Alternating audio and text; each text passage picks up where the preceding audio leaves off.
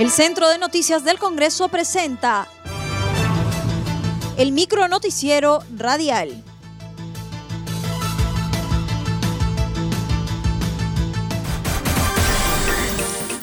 ¿Cómo están? Les saluda Anaí Suceda. Hoy es martes 24 de noviembre y estas son las principales noticias del Congreso de la República. Gabinete ministerial se presentará en el Congreso entre el 3 y 4 de diciembre. Así lo dio a conocer la presidenta del Congreso, Mirta Vázquez. Hemos llegado al acuerdo de que el pedido de voto de confianza se haga en los días 3 y 4 de diciembre. Sin embargo, desde el 28 de noviembre, la Premier tendrá reuniones, estará ya dispuesta a tener reuniones con las diferentes bancadas para discutir cuáles serían los temas más importantes que se tendría que abordar en este periodo. Queremos reconocer la disposición del Ejecutivo en la persona de la doctora Violeta Bermúdez, nuestra Premier, que además está dispuesta a abrir este diálogo con las bancadas desde el propio Parlamento. Ella vendrá aquí para escuchar a los diferentes grupos parlamentarios y posteriormente, ya los días 3 y 4, como repito, estaremos realizando la sesión de pleno para escuchar sus planteamientos y para decidir sobre el voto de confianza. Aprueban predictamen para disminuir la violencia contra la mujer y otros integrantes del grupo familiar. En Comisión de la Mujer se aprobó el proyecto de ley que propone el fortalecimiento de los hogares de refugio temporal para mujeres víctimas de violencia y otros integrantes del grupo familiar. En su sustentación, la parlamentaria Zenaida Solís del Partido Morado indicó que la iniciativa legislativa tiene por finalidad disminuir la violencia contra la mujer. Resaltó que en tiempos de pandemia los feminicidios se han incrementado y lo que se requiere es eliminarlo o disminuirlo y que tienen por finalidad eh, disminuir la violencia contra la mujer.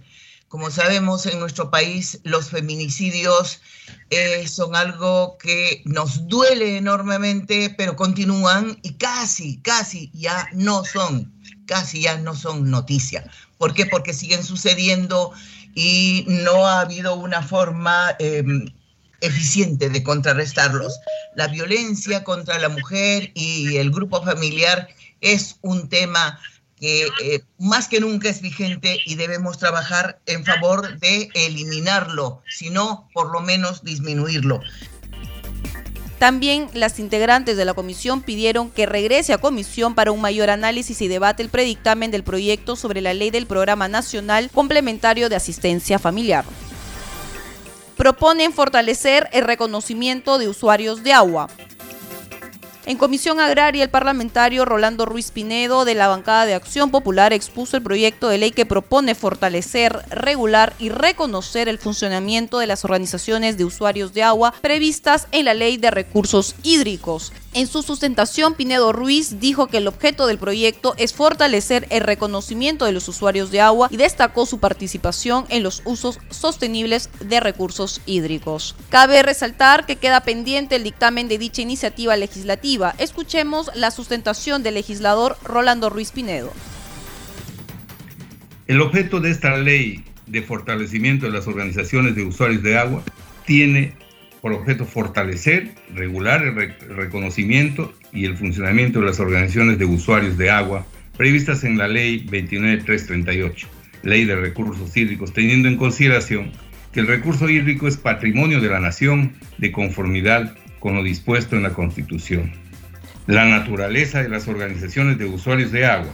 Las organizaciones de usuarios de agua son asociaciones civiles que canalizan la participación de sus miembros en la gestión multisectorial y uso sostenible de los recursos hídricos.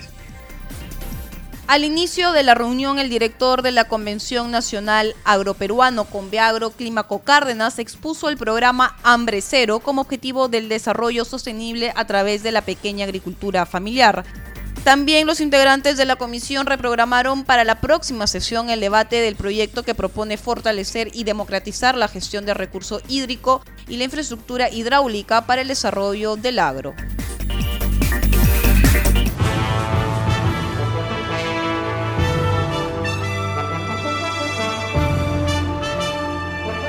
Hasta aquí el micro noticiero radial del Centro de Noticias del Congreso, una producción de la Oficina de Comunicaciones. Los invitamos a visitar nuestras redes sociales y sitio web www.congreso.gov.pe.